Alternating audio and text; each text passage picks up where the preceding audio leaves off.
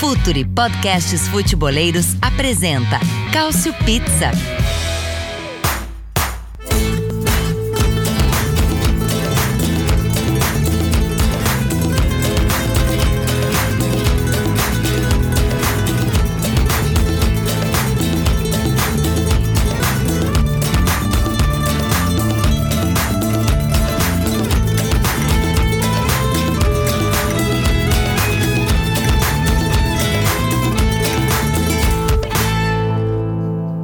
Sejam todos bem-vindos à edição de número 89 do Culture Pizza. Uma edição que eu sugiro que você coloque aí um capacete, que você coloque algum tipo de proteção, porque a porrada vai comer, né? E não poderia ser diferente, já que a seleção italiana teve a pachorra de ser eliminada não na repescagem, né? não digo nem na repescagem para as eliminatórias da Copa do Mundo, porque poderia ser eliminada né, na repescagem diante de um confronto mais difícil que a gente estava aqui tentando antecipar, como seria o caso se enfrentasse Portugal, mas não.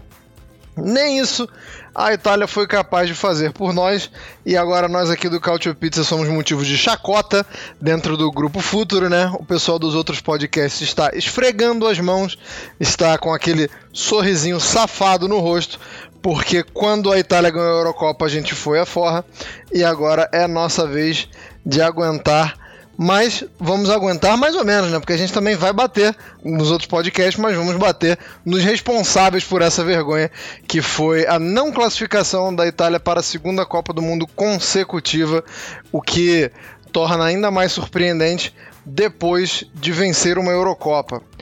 Mas antes da gente começar esse, esse, esse bingo da amizade aqui, né? Esse clima praticamente do programa do Ratinho, o Futuro tem um recado para vocês. Fala futeboleiros, tudo bem? Eu espero que vocês estejam gostando do episódio de hoje.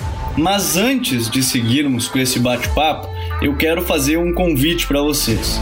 Se você quiser receber conteúdo exclusivo no site, ter acesso às matérias fechadas, vai lá na aba Club e faça parte do Futuri Club por apenas 12 reais mensais ou até mesmo em planos semestrais com desconto ou até mesmo anuais. Você ainda vai ter direito a desconto nos cursos do Futuri. Então, fique ligado.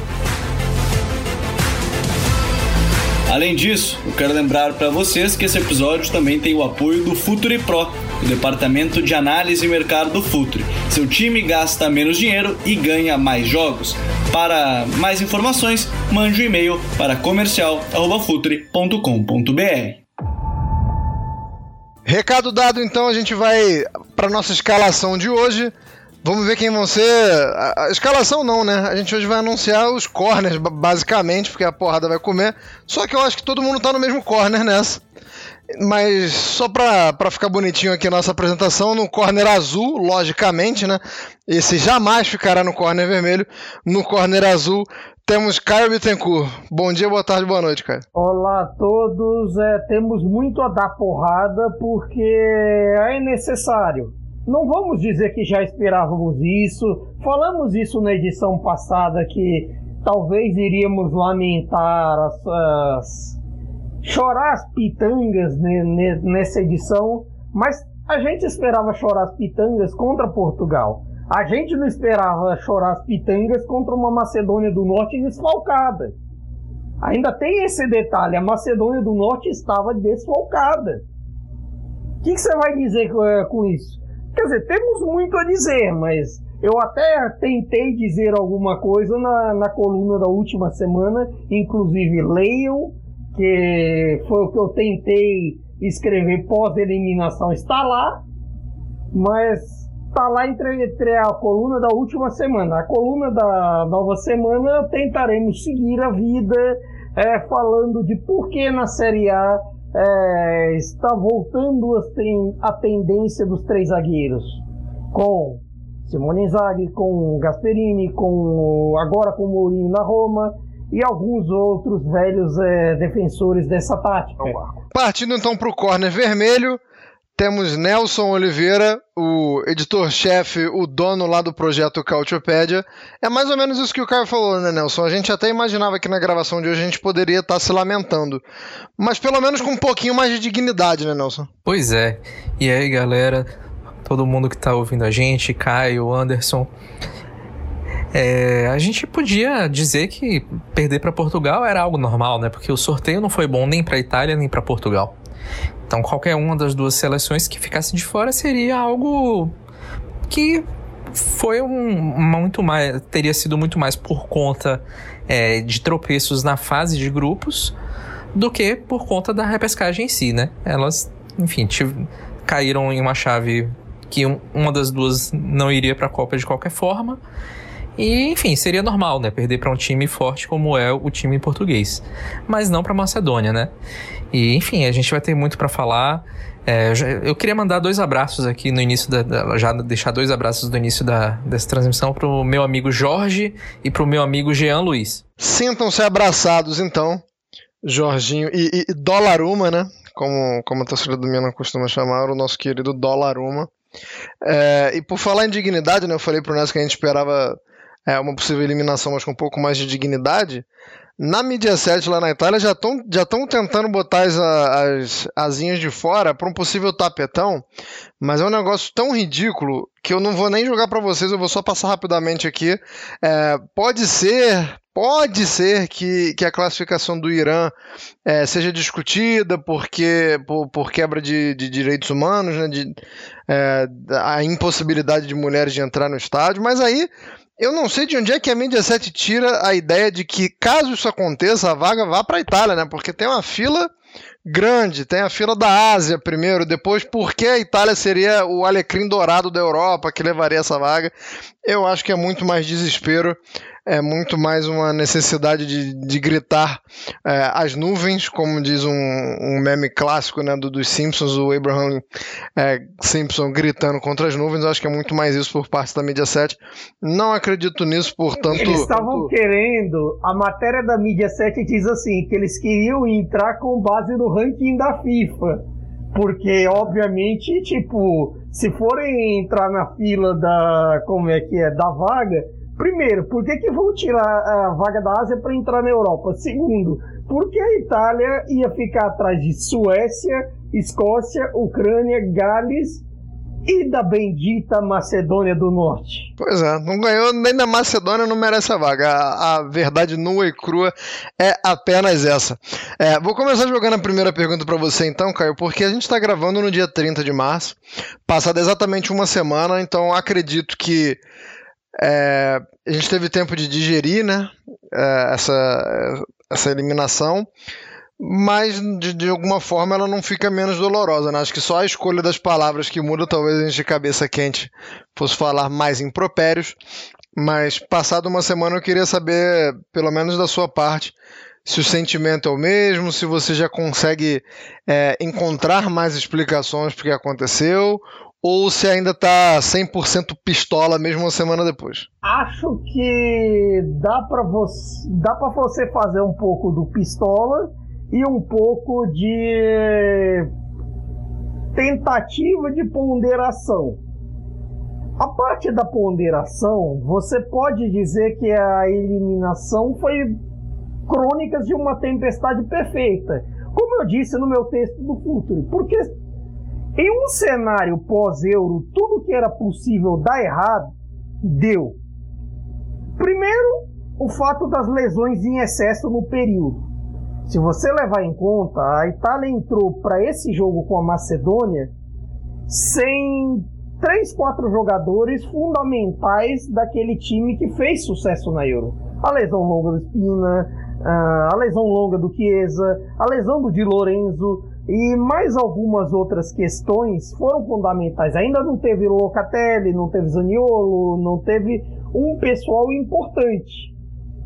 Também houve um certo oba-oba, uma ressaca de, de título que em outros momentos talvez não fosse punida, mas que acabou sendo punida com o calendário de certa forma próximo, com um mês de setembro que acabou sendo ruim, afinal de contas, não ter ganho da Bulgária lá atrás, os pênaltis contra a Suíça, é, tanto em outubro quanto em novembro no decisivo no Olímpico tam, e, e, o empate sem gols com a Irlanda do Norte em novembro. De certa forma houve um oba-oba que todo mundo se contagiou, às vezes do estamos com um problema resolvido, renasceu, etc.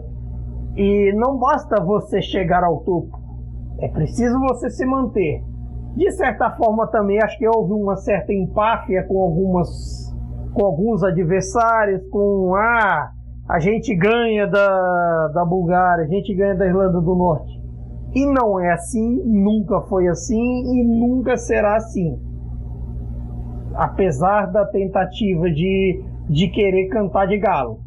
Se bem que galo no ambiente das seleções é outra seleção. É a França.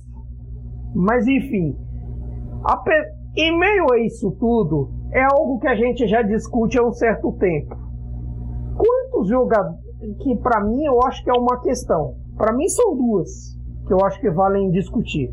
Primeira, eu, a gente discutiu no fracasso dos, itali dos clubes italianos nas Copas Europeias. Será que a Itália está adaptada? A Itália e seus jogadores estão adaptados ao que se joga em ambiente competitivo europeu entre as grandes seleções, entre os grandes clubes e eu digo quando se eu falo no que se joga, eu quero dizer ao estilo de marcação, ao estilo de, é, de ocupação de espaços, o estilo de movimentação, de até de finalização de coisas técnicas que se pratica com se pratica com, com Espanha, com França, com Inglaterra e que parece que em certos momentos a Itália parece saber fazer e em certos momentos parece que não sabe. Em certos momentos é até certas entre aspas estrelas desse time parece que tem uma dificuldade maior de desempenhar e acabou sentindo e acabaram sentindo isso do que vamos discutir sobre algumas entre aspas estrelas desse time. E há uma segunda questão que eu não sei vocês, mas quem desse elenco da Itália pode dizer que estava num bom momento individual nessa temporada 21-22?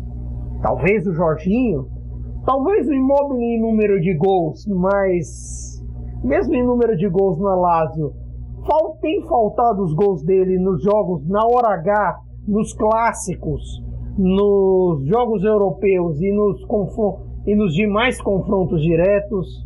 Um Berardi que chegou nos dois dígitos, mas será que convence? Não sei. Então tem esse detalhe, porque o, re, o resto, mesmo quem desempenha uma temporada pra, ok para boa, parece abaixo das suas, é, das suas características. Ô, Nelson, eu vou voltar. Vou voltar na questão individual com você ainda, não me deixe esquecer isso, até porque é uma, uma ótima bola levantada pelo Caio, mas é, eu, eu, queria é, fazer um advogado do diabo aqui em, relação a algo que o Caio falou agora e falou também no programa das, das eliminações, né? É, da eliminação da Juventus, no caso, né? Porque a Atalanta e Roma seguiram.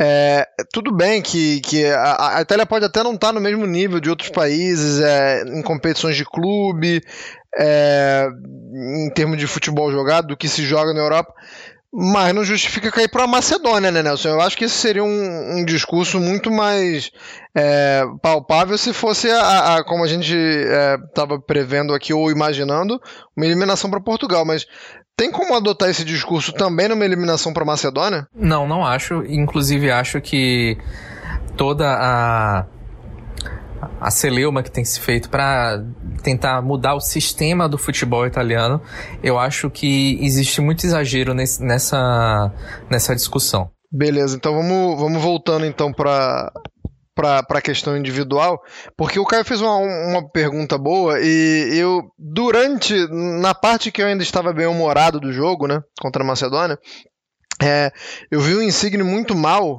e eu acho muito curioso porque quem não acompanha o Napoli como o Caio acompanha, acho que o Caio pega muito no pé do Insigne, acho que o que é pinima porque o Insigne está de saída para o Toronto e não quis renovar o contrato.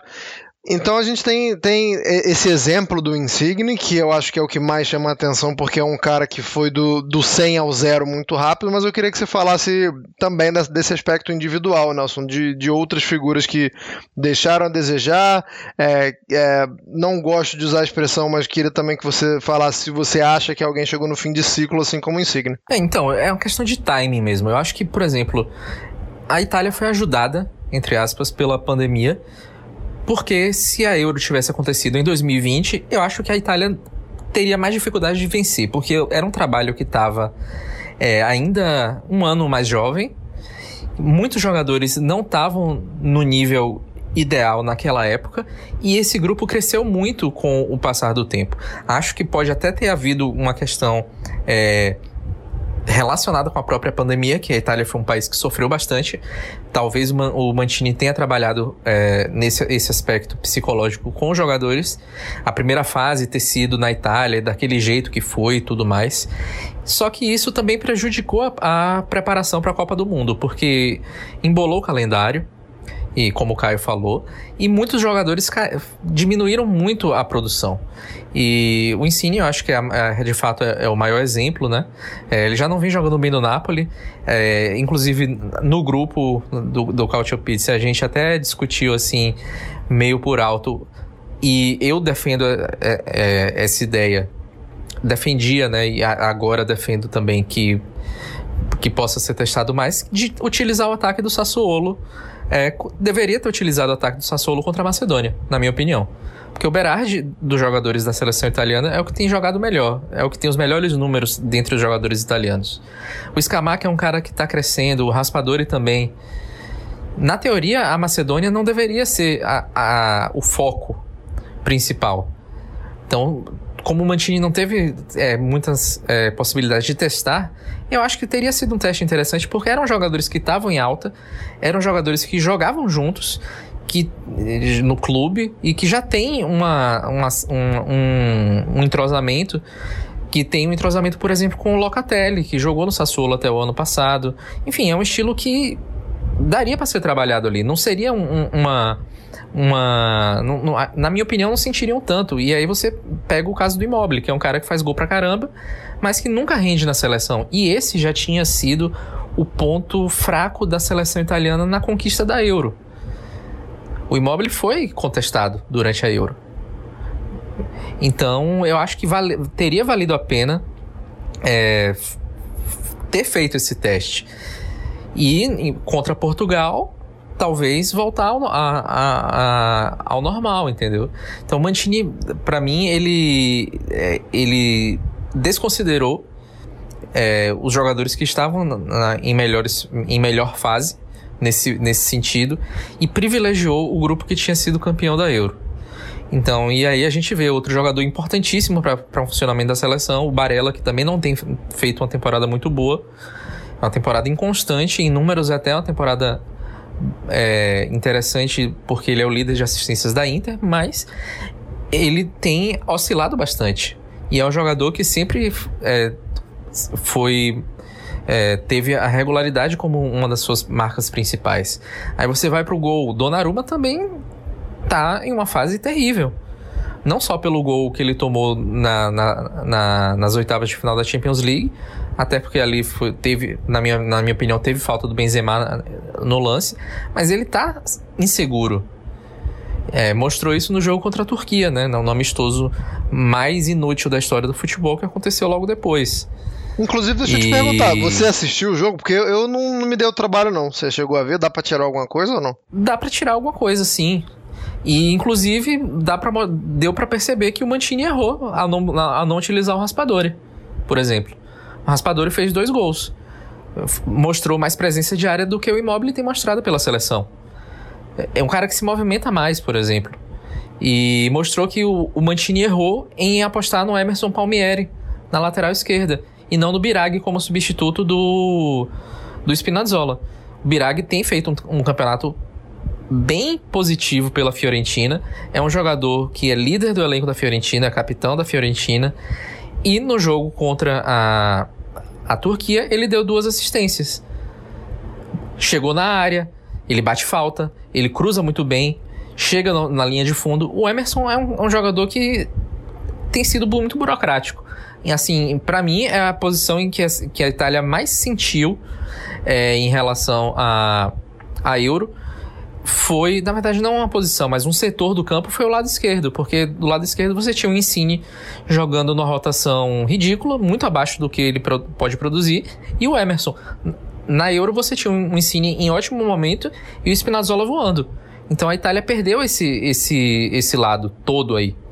E o Mantini, é, privilegiando é, o, o, grupo que venceu a, a Euro, não, não, não se atentou para isso. Mas assim, a Itália perdeu a vaga várias vezes, né? A Itália teve a chance de, de hipotecar sua vaga contra a Bulgária, empatou em casa, em Florença. E não vou nem falar dos dois pênaltis que o Jorginho perdeu, né? Mas a Itália teve três chances na fase de grupos para conseguir a classificação. Não precisava, se tivesse vencido a Bulgária, não precisava ter feito o resultado contra a Suíça. E vacilou, porque todos esses jogos, a gente tem que lembrar, todos esses jogos aconteceram depois da Euro. Então, essa queda é, brusca de rendimento é toda depois da Euro, da Euro. Todos os jogadores que já não vinham fazendo uma temporada muito é, feliz nos clubes. Contra a Bulgária a gente ainda não tinha essa noção porque era, ainda era no início da temporada é, 21-22, né? Mas com o tempo a gente foi percebendo que, que isso era algo que estava disseminado, quase uma epidemia de uma fase na seleção. Dava, dava para sentir o cheiro da mortadela azedando de fato. É, e muito se falou é, na Itália principalmente, né, sobre uma possível demissão do, do Mantini, Caio, é, de que o, errou bastante, como disse o Nelson, né, e, e as pessoas na Itália achando que os erros eram passíveis dessa demissão. Queria saber o que, que você acha e já dando um, uma condicionada na sua resposta também, né? Vai demitir o homem para trazer quem, né, né, o Caio? Porque é, esse também é um, uma questão que tem que ser levada em conta, né? Exatamente. Eu concordo com essa justamente porque eu não creio que seja algo a se jogar tudo fora como foi na última eliminação. Na última eliminação ali era para se jogar tudo fora. E ele falou mas... hoje, hein? Eu vou trazer daqui a pouquinho o que o Inominável falou, mas prossiga sua, seu raciocínio aí, por favor. Pois é, mas é... eu não creio que seja para se jogar tudo fora em termos de trabalho técnico. Mas às vezes isso pode ser um pouco de sintomas, um pouco de certas condições, até por conta de tudo que falamos de fase de atletas, que é uma tecla que eu insisto a bater, como do desempenho deles, desempenho internacional deles e talvez é de que, assim como na eliminação passada, um ponto em comum é que as esperanças técnicas de jogadores jovens ainda eram vistas como cruas, de certa forma. Porque até lembro que nos dias anteriores à, à tragédia, a gente citava no, no, no nosso, na nossa sociedade semi-secreta Cautio Pizza, onde está lá quase todo mundo que passou por esse podcast, grandes amigos, grandes, grandes companheiros, e até o Nelson mesmo, se não me engano, tinha citado que, assim, se fosse para escolher um trio de ataque, iria no trio do Sassuolo, até com o Berardi. Mesmo com o Berardi é, fazendo o que fez. Fazendo uma das piores atuações individuais de sempre na seleção. Mas, de certa forma, se você se for ver para um jogo como esse, era muito da cabeça do Mantini, na cabeça de, de um pessoal que um Escamaca ou um Raspador estariam cruz para esse tipo de jogo. É, é, o tipo da coisa. Se você acerta, você é um gênio. Se você erra, como você vai jogar uns jovens com pouca experiência internacional para a primeira partida internacional de peso assim já correr esse risco. De certa forma é assim, porque só que também tem um tipo da coisa, se você for pensar. Berardi, quantas partidas internacionais ele tem? Fora seleção, fora euro. Pouca coisa. O Immobile, quanta decisão internacional ele tem? Baixo. O próprio Insim, depois da. Deixa eu ver. Depois de 19 20, que ele fez partidas boas contra Liverpool, contra Barcelona. Em qual dá para dizer, nossa, que partida que o Insigne fez? O normal do Insigne jogo internacional de, sei lá, de 19 20 para cá, é partida que nem é, é partida que nem essa com a Macedônia do Norte, é partida que nem aquela com o Barcelona que ele entrega, que ele vai bater um escanteio curto entrega um contra-ataque, sai gol do Barcelona. Nos clássicos é, é isso aí, é isso aí para baixo. Assim, ele só aparece para bater pênalti e olhe lá, porque nem os pênaltis ele tem batido com tanta qualidade mais. E assim, depois da Euro ele largou. Fora a, a, a, baixa experiência internacional de alguns, que eu acho que pesa para essas horas. A gente ficou esperando, assim, um possível pós-imóvel o tempo inteiro. Se falamos de, de Belotti, Belotti tá lá mofando no Torino, nem gol faz direito. A fonte dele secou faz tempo. A ponto de, de, de apostar em João Pedro, que em condições normais de temperatura e pressão, estaria numa vaga? Não sei. Se falou até em volta do Balotelli, que convenhamos. Uhum. É, por mais que o desempenho dele no Adama Demisporas é, seja até ok, passou dos dois dígitos tal, vale para aposta? Eu acho que não. Então, de certa forma, ficou esperando a resposta um dos erros do Mantini foi justamente esperar demais a resposta de quem não deu resposta e não vem dando resposta nem em clube, nem na seleção. Então, ele se abraçou com a, com a galera que tinha, que tinha dado a glória para ele. E no futebol, às vezes você não pode esperar demais. O tempo urge é, como é que era aquela da Sapucaí? O tempo ruge é Sapucaí. O tempo ruge é Sapucaí é grande. Isso, o, obrigado. Sabia que você ia ter essa referência do grande Giovanni Improto. Bom Giovanni Improto. Saudoso José Exato. Wilker. Mas o tempo ruge, ruge de certa forma. É, a Euro acabou. A vida acabou, a vida continua. Não, não podemos, não se pode ficar preso por tanto tempo em glórias, até como a Itália ficou da última Copa do Mundo. E aí vai e fica presa a glória em outra também. Fica assim, é se agarrar muito a, ao, aos veteranos e se agarrou demais. Ô Nelson, e a gente fala muito. É, agora a gente focou na parte individual, mas também acho que, que é muito interessante que a gente fale sobre uma forma de jogar, né? Porque é, se a gente chega à conclusão de que o Mantini apostou num trio de ataque.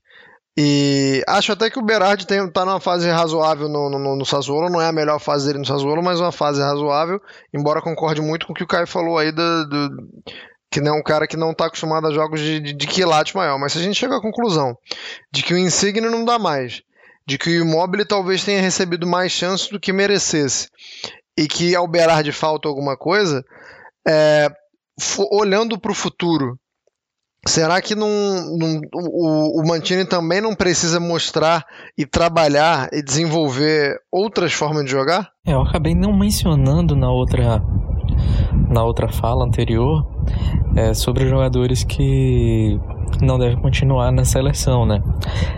É, então, Chiellini, ele provavelmente se aposenta é, contra a Argentina em junho, no amistoso que, que, que vai ser feito, já está marcado, é, todas as notícias indicam isso. É, o Achebe já tem uma idade que a gente pode imaginar que ele não vá mais constar é, nas convocações, né? Ele já pode ser descartado pelo, pelo Mantini. O Bonucci tem sofrido muitas lesões, então tem uma dificuldade de encontrar continuidade na própria Juventus. É, o Insigne está indo para Toronto, né, para ficar perto do, do Anderson. Então ele fica perto do Anderson, mas fica longe da seleção, né? É, joga na MLS aos 31 anos não não é algo muito interessante do ponto de vista é, de um jogador que vai atuar na seleção tetracampeão mundial. E o Immobile já tem 32, né? Tá então é, tem dois anos de ciclo aí pela frente até chegar a Euro, então eu imagino o Immobile mais ou menos como um Qualharela, né? um, tipo um jogador que é um veterano, né, já testado, que pode aparecer na hora do aperto, na hora da emergência, é, como o Mantini é, é, já chamou o Qualharela outras vezes, né, para fazer essa função. E eu testaria mesmo o Scamac e o Raspadori. É, eles podem é, trocar de clube né, nessa janela de de verão, é o que as notícias vêm indicando, e isso aí poderia ajudá-los a corrigir essa falta de casca, né? Que eles, estando no Sassuolo, eles não disputam competições internacionais. Então, indo para um clube maior, eles vão começar a ter essa cancha e vão. É, enfim, vão, a, a, vão ter mais experiência, né? Então, em termos de forma de jogar esquema tático, Porém, eu não vejo o Mantini mudando. É, eu acho que ele vai manter o 4-3-3, de vez em quando passando para o 4-2-3-1. E isso tem a ver principalmente pelo fato de a Itália ter poucas opções em alguns setores, né? A Itália tem poucas opções no ataque. Né? falando do, a gente está falando do Raspadori e do Scamaca como nomes jovens, mas tem outros nomes jovens que acabaram não é, evoluindo como esperado, né? Como, por exemplo, o Moisquem. Até agora ele é, não conseguiu é, repetir os momentos é, iniciais dele na, na Juventus. É, o próprio né, não sei, tem, a gente pode falar até do Petanha, né, que é uma, de uma geração um pouco mais à frente. E, enfim, é, teria o Pinamonte, que é um cara que está conseguindo bons números no Empoli, já fez isso também no é, no Genoa, no próprio Empoli também tem o Cutrone, mas enfim, são jogadores que estão ainda um nível um pouco abaixo. Eles precisam ainda mostrar um pouco mais. O Pinamonte eu acho até que vale, vale a pena dar uma testada. Ele sempre é, teve bons desempenhos também na teve bom desempenho na, na seleção de base, né? Então acho que vale a pena até dar um seria o meu terceiro nome né, nessa lista. Mas enfim, a Itália também tem poucas opções jovens na defesa, né? Você tem o Bastoni da Inter, tem é, também tem o de Marco e o Mantini, todos os outros nomes estão mais ali pela Série B, ou então ainda muito muito novos, né? Tem o, você tem o Lovato também, tá, é, tá foi emprestado ao Cagliari agora, foi comprado pela Atalanta na, na, na no início da temporada. E aí tá agora no, no Cagliari, né? Mas é um nome também que pode ser observado, ainda precisa amadurecer, lógico. E nas laterais, onde você praticamente tem na lateral direita somente o, o Calabria, né? Como um nome ascendente, assim, para fazer companhia ali ao de Lorenzo. O Florenzi já é um cara mais envelhecido também no lado esquerdo. É, o Spinazzola está meio sem concorrência no momento. É, se a gente fosse trazer nomes mais jovens, teriam nomes como o do Paris e do Empoli, também um cara bem novo, né? É, então ainda é, eu acho que isso tende a dificultar é, qualquer mudança de, de mentalidade de jogo, de forma de jogar do Mantini. E, enfim, enquanto tem carências nessas posições, né, a gente vê que tem uma abundância de talento no meio-campo né, né, nessa geração. Então, tem 10 é, caras que sabem defender, atacar bem, que sabem circular bem a bola. Até mais de 10, na verdade, se a gente for contar assim. Mas enfim, 10 já, é já seria bastante, né? E não chegam nem a estar tá no radar porque.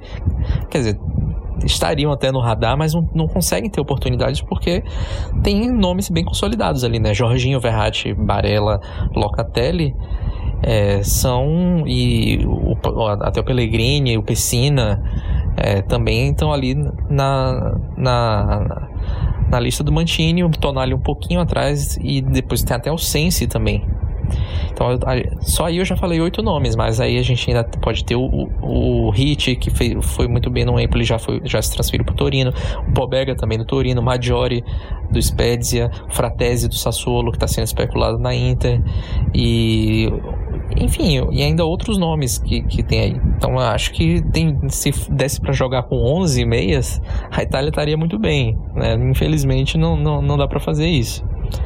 É, eu acho que precisa também que os, os clubes grandes, principalmente, é, mudarem a mentalidade, né?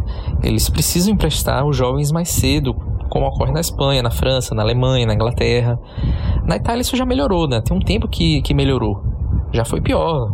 Era muito, muito comum a gente ver jogadores é, chegando. Vou dar até um exemplo de jogador da seleção agora, né? O Spinazzola, ele foi revelado pela Juventus, né? Na base, ele fez a categoria, as categorias de base na Juventus, rodou a Itália por empréstimo durante muito tempo e chegou na, na Juventus em definitivo com 25 anos. Enquanto isso, o Barcelona, por exemplo, tem o Gavi e o Pedri por aí jogando desde meninos, entendeu? Então, na própria Juventus, a gente tem um exemplo que eu acho que é bem marcante, que é o do é o do Fagioli, que ele não chegou a fazer nem cinco jogos é, pelo time principal, né? Um meio-campista, outro outro meio-campista, né? Para para a gente entender bem como é que funciona isso. Ele fez dois jogos pela Juventus, na verdade. Acabei de conferir aqui. Ele fez dois jogos pela, pelo time principal da Juventus. E já tem 21 anos e tá lá na, na Cremonese, líder da Série B no momento, fazendo um, um puta campeonato. E esse empréstimo não poderia ter vindo mais cedo, não poderia ter sido emprestado e agora, com seus 21 anos, é, estar sendo utilizado pela Juventus. É um dos melhores meios da Série B. Tudo bem que o nível é diferente, mas será que ele é tão tão cru assim? Ou é pior que o Rabiot? É pior do que o Ramsey? então, assim, é... hoje a base da seleção é formada por jogadores que foram criados nos juvenis da Atalanta, ou da Atalanta e do Sassuolo, ou que passaram lá nessa transição entre a base e o profissional. Isso é ruim? Não, não necessariamente, porque são clubes que formam bem. São, eles são clubes bons formadores. Só que isso é prejudicial no ponto de da casca que esses jogadores desenvolvem, né? Porque o Sassuolo não, não tá não se classifica para competições continentais com frequência. É, na verdade, se classificou apenas uma vez, né, até agora na sua história. A Atalanta, é, desde que o Gasperini é, assumiu, que tem participado com frequência de competições continentais também. E mesmo assim, uma coisa é participar da Champions League com a Atalanta, outra coisa é participar com um time que tem condições de ganhar. Por mais que a Atalanta tenha sido é, tenha chegado às quartas de final da, da, da Champions League é, durante, a, durante já durante a pandemia, né, em 2019, 2020.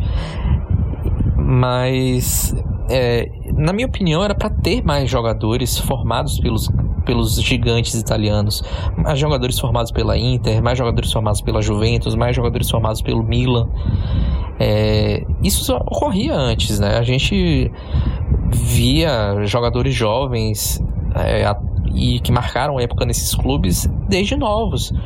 É, sei lá, posso citar o exemplo no Milan do Baresi, no, na Inter do Bergomi e na Juventus, por exemplo, do Causio, que nem é não, não chegou nem a ser formado na Juventus na categoria de base. Ele chegou muito novinho lá, mas já chegou jogando.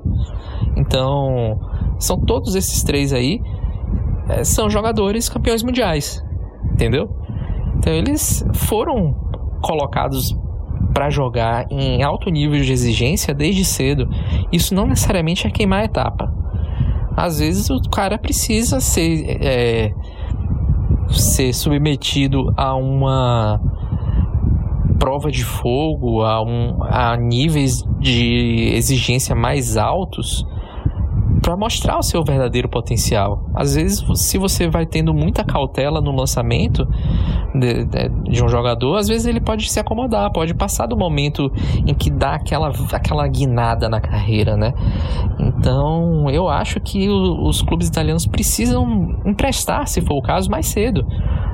Emprestar esses caras que têm potencial, porque eles fazem scouting, eles sabem quem é que vai bem, quem é que não, quem é que tem potencial, quem não tem. Então, empresta esse cara com 18, com 19 anos precisa emprestar o, com 21, 21 ele já tem que estar tá ali inserido no, no, no, no dia a dia do clube, como uma peça importante ali de uma renovação. Mas empresta para vender muitas vezes, né? Então, enquanto isso acontecer, o futebol italiano vai continuar nesse ciclo, nesse círculo vicioso de jogadores explodindo mais tarde é, e ainda assim ter um estofo, né? Porque vai ter passado por, por Série B e tal, aí como o Spinazzola, por exemplo, é um exemplo, embora seja um jogador que floresceu, mas ter, ter chegado na Juventus com 25 anos, isso mudou muito o potencial de mercado dele porque ele e, e acontece isso com, com, com, qualquer outro jogador, né? É, você tem um menor potencial de revenda porque você já tem 25. Digamos que você seja utilizado aos 28. Qual é o clube que vai te comprar aos 28? Não tem um potencial de revenda ali. O jogador comprado aos 28 é provavelmente um jogador que vai dar prejuízo, entre aspas, é, para o clube. É um jogador que não vai provavelmente ser vendido a um valor superior. Então isso conta. E, e também tem outro aspecto, né? É, o sonho do jogador italiano nunca foi, do ponto de vista cultural, defender Real Madrid, Barcelona, ou Paris Saint-Germain, ou, ou, jogar na Premier League, por exemplo. Eles querem jogar por Juventus, por Inter, por Milan. Porque esses times sempre foram fortes internacionalmente e também, é, obviamente, nacionalmente e também internacionalmente. E o italiano é muito apegado ao seu país, né? É, tal, quem conhece um italiano que fora do país dá para perceber assim é, é, tem várias questões de, é, de comida às vezes que eles não, não, não, se adaptam tão facilmente ou são sempre ligados a, a, a se remetem sempre às suas experiências é, no, no próprio país então, há, há 20 anos, esse era o topo da carreira de qualquer jogador italiano chegar nos gigantes do país. Porque chegando nos gigantes do país, ele tinha condição de ganhar a Champions League, tinha condição de ser campeão mundial. E, enfim, o, o país foi atingido por uma crise que, é, econômica que afetou o futebol. E apesar de estar nos últimos tempos os times têm saído né, desse, desse patamar inferior, estão tá, voltando a competir mais, é, tem muita variedade tática no campeonato italiano.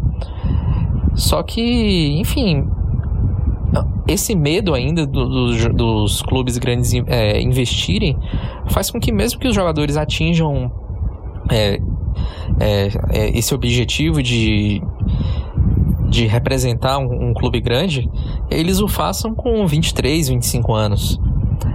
Então, para a seleção às vezes é ruim, porque às vezes esse cara, quando ele chega no, no, no, no, time grande, ele já teve uma experiência ou outra na seleção.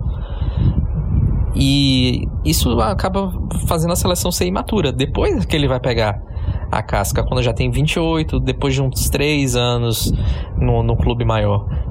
Então, isso faz a seleção ficar mais imatura em relação às outras. Você vê, por exemplo, eu não acho que sejam tão casos tão excepcionais. A gente vê o exemplo da, por exemplo, da, da Nations League, o, o, o Pedro e o Gavi jogando é, e também da, da Euro, né?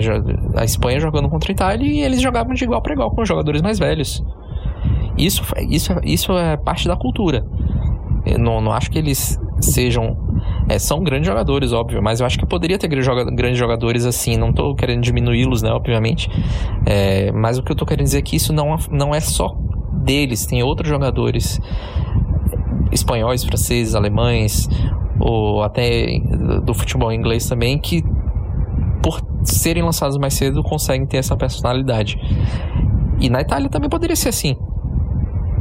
Só falta os clubes é, acreditarem mais. É, para quem não acompanha muito é, a Série A, É, eu lembro que no jogo contra a Macedônia, o, o Formiga até passa esse dado, né?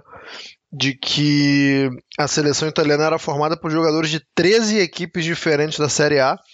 E aí, para quem não acompanha muito, é natural que o pessoal torça o nariz e fala assim, pô, mas aí significa que está convocando jogador de time fraco, né? Porque se está convocando de 13 times, não é possível que tenha 13 times bons.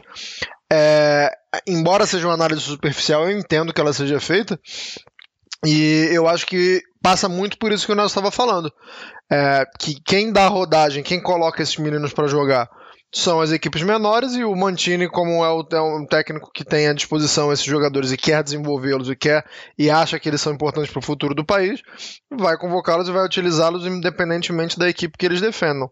Mas é, eu acho que, que, que uma coisa está muito ligada à outra, né, Caio? Sim, está muito ligada e assim, em alguns casos, também tipo, o bonde acaba passando de certa forma. Porque a gente fala, por exemplo, do Berardi ir para um dos tops há mil anos.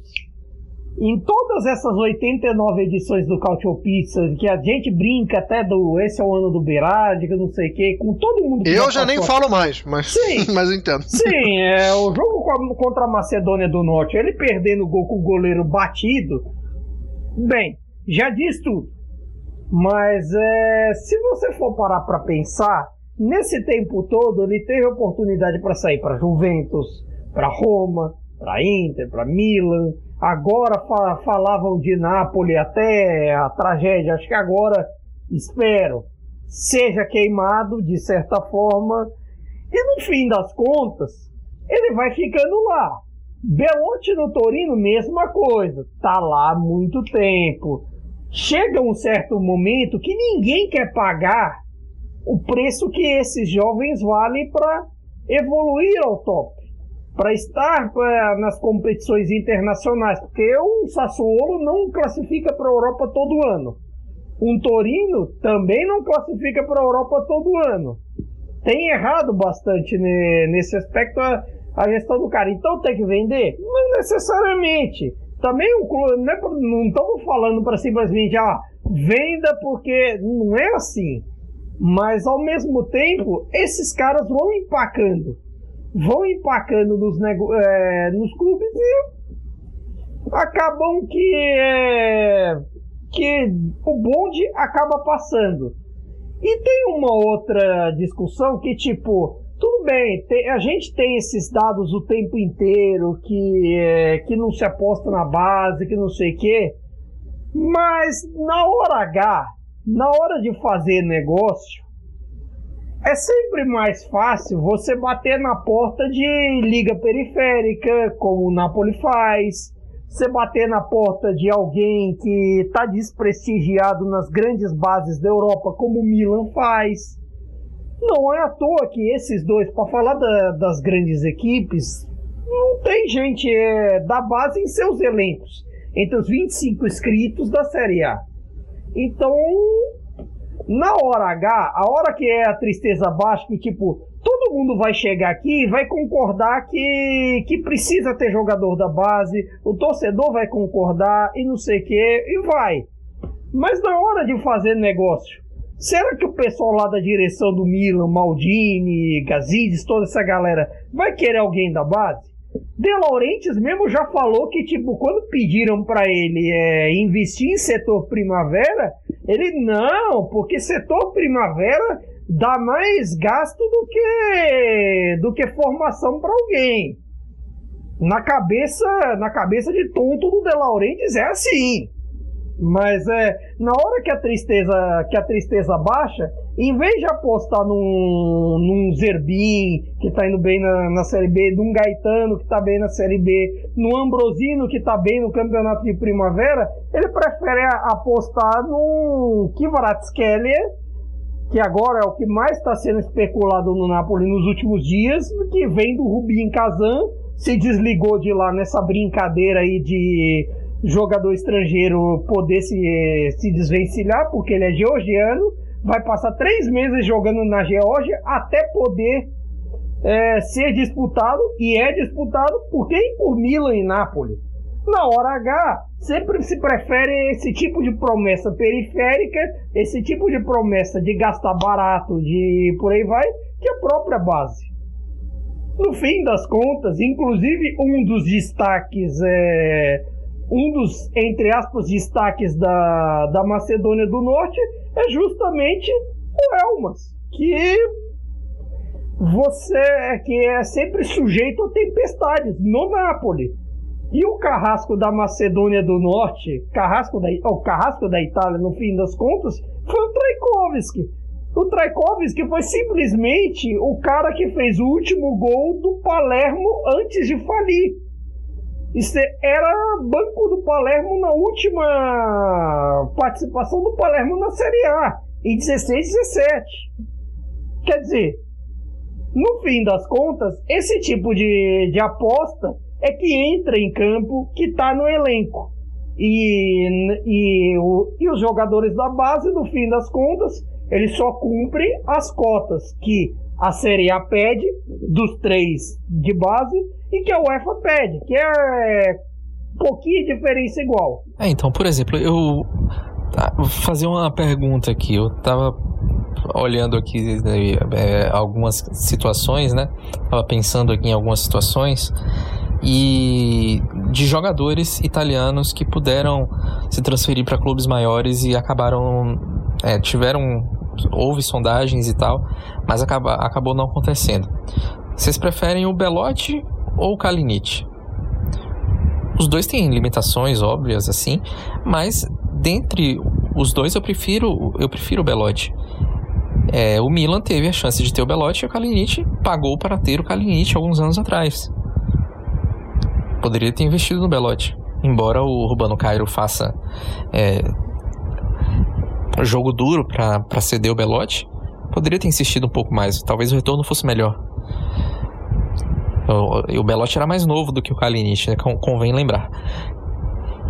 É, por exemplo, vocês preferem o Berardi ou o Chic?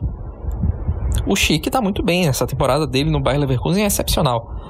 Mas ele demorou até ter um nível tão bom quanto mostrado nessa temporada. E a Roma teve a oportunidade de ter o Chic e ou, de ter de contratar, por exemplo, o Berardi e optou por fazer a contratação, uma contratação mais cara de sua história e foi no Chic, que flopou por lá. Então eu acho que o Berardi poderia ter acrescentado a Roma. É, o Berardi tem 100 gols na Série A tem dois a menos do que o, do que o, o, o Belotti, que é centroavante. E eles é, jogam a Série A praticamente desde, desde a mesma época, né? Um estreou em 2013 e outro em 2014. O Berardi em 2013, no caso, e o Belotti em 2014. Então, acho que poderia ter agregado, a Roma poderia ter investido. Isso poderia ter ajudado também em termos, de, em termos da seleção. O Berardi já poderia ter, ter sido um jogador mais maduro, por exemplo. E tem uma coisa curiosa, só para pincelar esse assunto também, de certa forma, é é tudo europeu. Não é porque, por exemplo, a, a Itália, os italianos ultimamente estão, alguns, até xenofobicamente falando, de certa forma, estão falando que tem mais brasileiro na seleção do que italiano para malhar Palmieri. Bom ponto, Caio. Bom ponto. Para malhar Palmieri, Jorginho e João Pedro, e até as tentativas de Banhes e Luiz Felipe, mas de certa forma não sai da Europa ali. É tudo assim para é, nos que podem preencher a vaga dos que dos que não são extracomunitários e assim você não vê brasileiro, você não vê assim tanto argentino, uruguaio que não seja dentro daquela coisa de não porque eu tenho passaporte de não sei lá onde, não sei o que de certa forma, e ainda eles preferem, quando há oportunidade de um de um extracomunitário, aí vai ver, tá gastando vaga de extracomunitário com o ISAGE da vida. ou, com alguém que não faz parte da União Europeia. No fim das contas, o que acontece é que o clube, o clube italiano tem tido a preferência é, por apostar no jogador estrangeiro. Tem o italiano o estrangeiro, prefere o estrangeiro. Vai no mercado periférico, paga um pouquinho mais barato. São, apesar de, de jogadores que eu, os jogadores que eu falei terem preços é, similares ou, ou a, a, diferença de preço para o que custaria para o que renderia poderia compensar. Mas nesse tipo de situação com preços similares, o clube italiano geralmente tem optado por outro por, por, um jogador estrangeiro, muitas vezes do mercado europeu mesmo, jogador europeu, e até para não preencher vaga de extracomunitário, mas tem preferido fazer isso.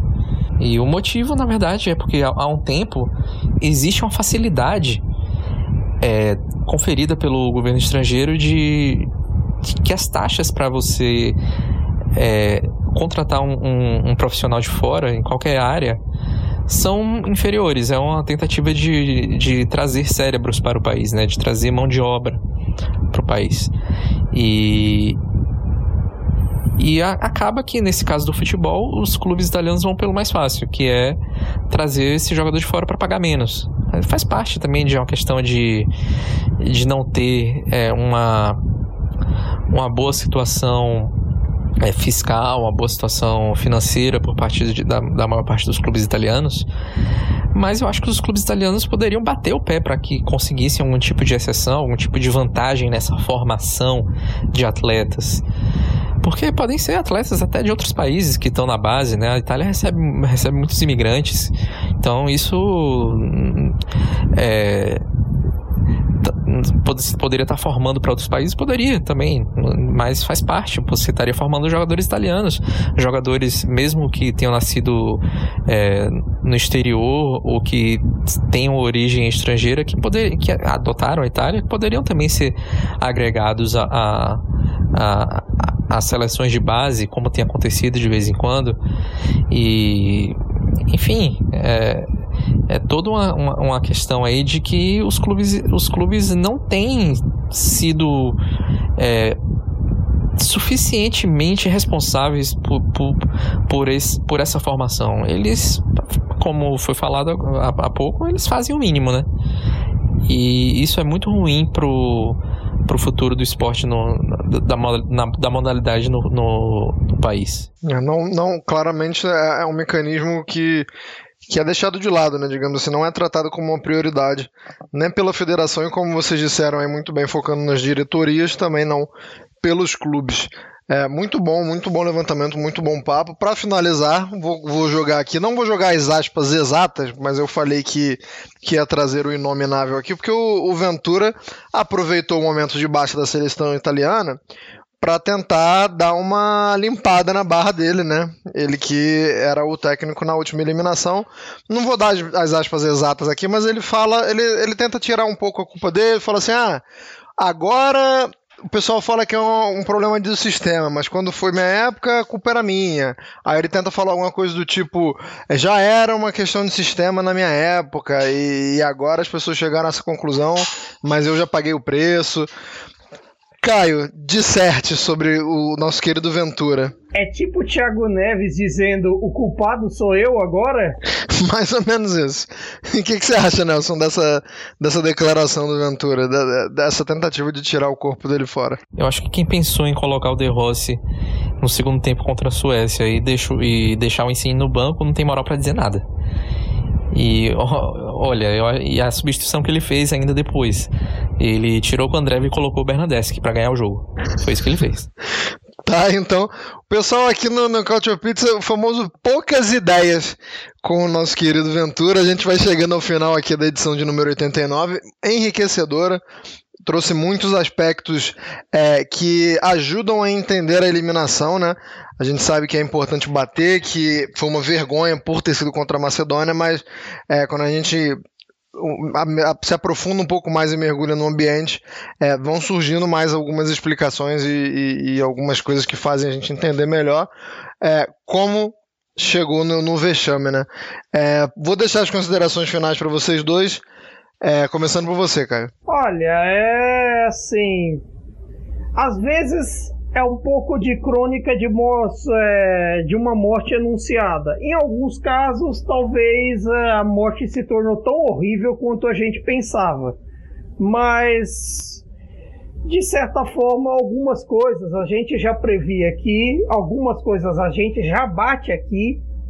Foi até enriquecedor uh, falar de categoria de base aqui, que não lembro de, de termos abordado isso nos últimos anos, mas é uma tendência e, de certa forma, eu até não creio a curto prazo em uma reformulação, a não ser uh, aqueles casos mais óbvios de quem já vai se esconder, como é o caso do Ensine, e não creio também, eu não creio também nem em futuro do, pro, pro Napoli nessa reta final, porque depende dele. E assim, se dependesse do Ensine até o Wembley, até aquele a final com a Inglaterra, eu confiaria, daria a chave da minha casa para ele. Hoje é, não dá para confiar nele em mais nada. Talvez é, o Toronto queira repensar o contrato, não sei. Mas dito isso, eu não creio que, se, que haverá, nossa, uma reformulação. Eu acho que não é de se jogar tudo fora. Mas é preciso entender o que aconteceu para que isso não se repita. E que isso não seja uma questão de calendário. Que isso também, no fim das contas, não seja uma coisa de se subestimar adversário, de vir com essa conversa mole de peso de camisa, que não sei o que, que para mim é uma conversa mole, porque no fim das contas a gente fala de, de peso de grandeza de seleção, a gente fala da grandeza dos clubes que a gente aborda. No fim das contas, a gente só tem esse podcast, só existe um Cautio Pizza porque a Itália é forte, porque Juventus, Milan, Inter, Napoli, Roma, Lazio e Atalanta e Fiorentina e tantos outros são fortes para o mundo, são relevantes para o mundo e a gente acompanha futebol também por conta deles e de certa forma não é com um nome construído lá atrás que se joga hoje. Futebol evoluiu, países, jogadores é, aprendem quando, quando vão jogar, jogar pela Europa, quando vão jogar pela África, pela, pelas Américas, pela Ásia e, e aprendem em toda parte.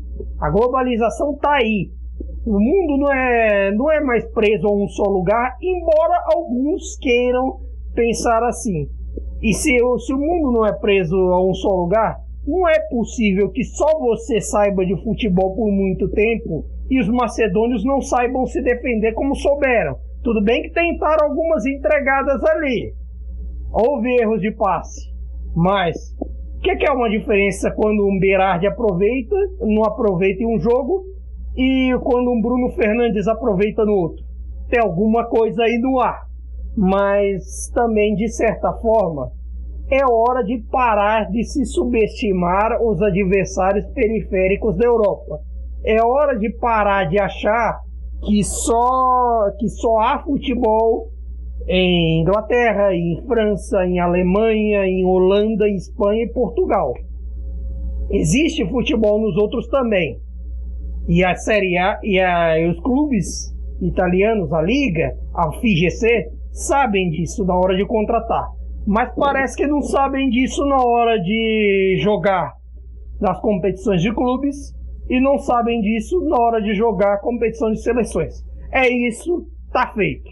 Nelson Oliveira, considerações finais, por favor, querido. Eu queria encerrar voltando a bater na tecla dos jogadores não aproveitados.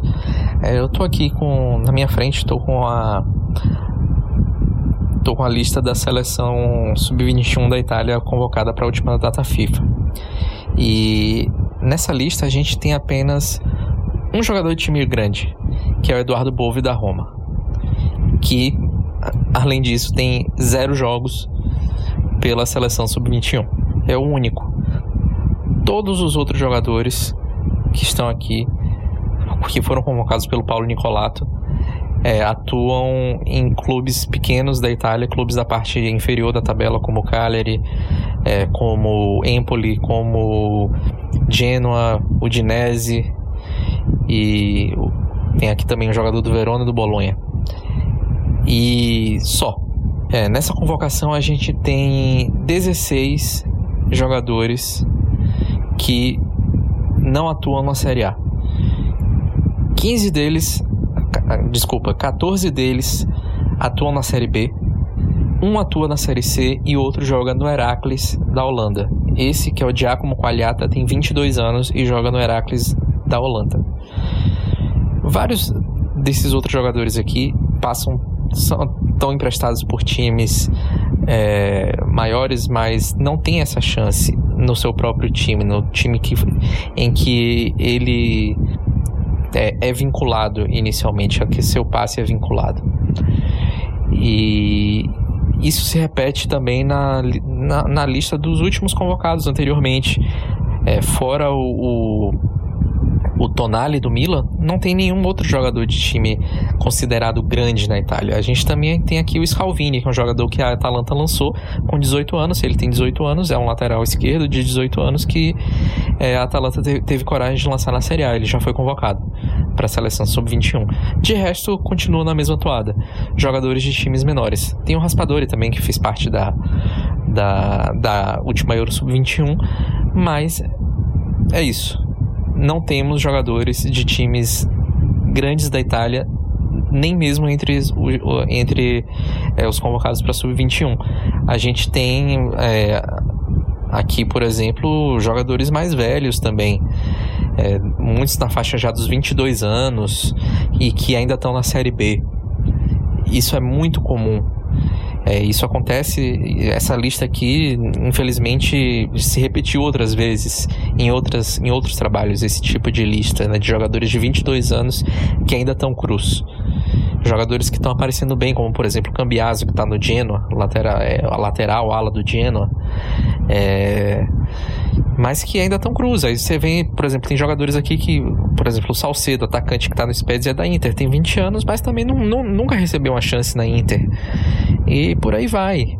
A gente tem jogador nessa ali, né, entre os recém-convocados pelo, pelo Nicolato, tem jogador que tá no Sint-Truiden da Bélgica, pô. É o Alessandro Russo, goleiro do Sint-Truiden da Bélgica. Com todo respeito ao Sint-Truiden, mas eu acho que a seleção é, italiana, sub-21, não precisa ir buscar no Sint-Truiden. Na teoria, né? A gente também tem, por exemplo, o Espósito, ex-Inter, também que tá no Basel da Suíça. O que acontece para jogadores que nasceram, que se formaram em um país de maior tradição no futebol, irem procurar espaço em países que ainda estão. são tradicionais também, mas são emergentes, é, digamos assim, na arte de formar bons jogadores tecnicamente falando.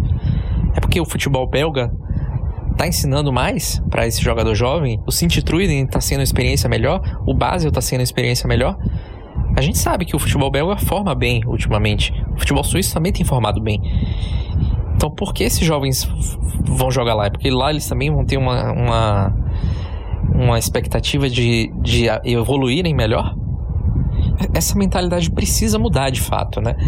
É, tem uma coisa que a gente discutiu no grupo outras vezes, é, mas não vou detalhar muito porque a gente já está em considerações finais, é que a pirâmide do futebol italiano ela é feita para não arriscar.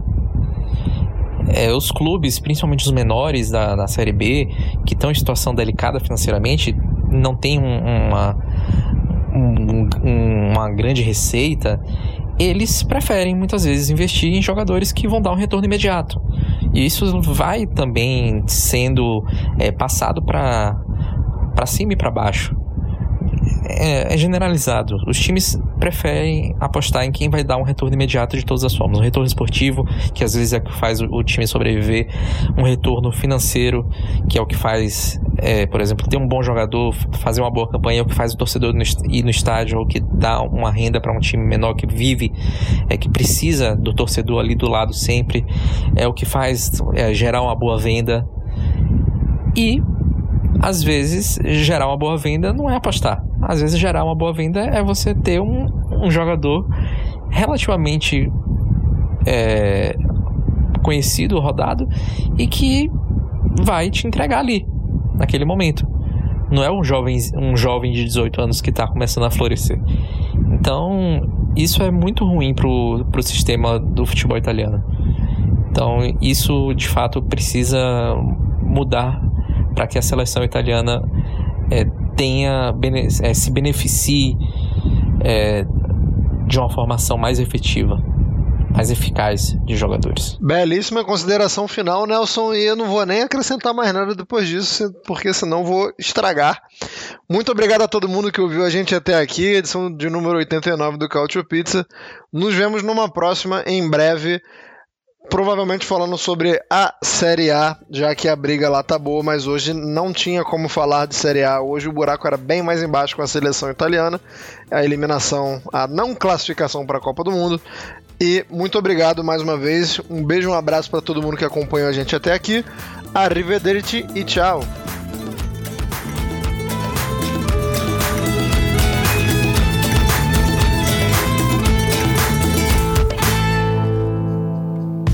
Futuri apresentou Cálcio Pizza.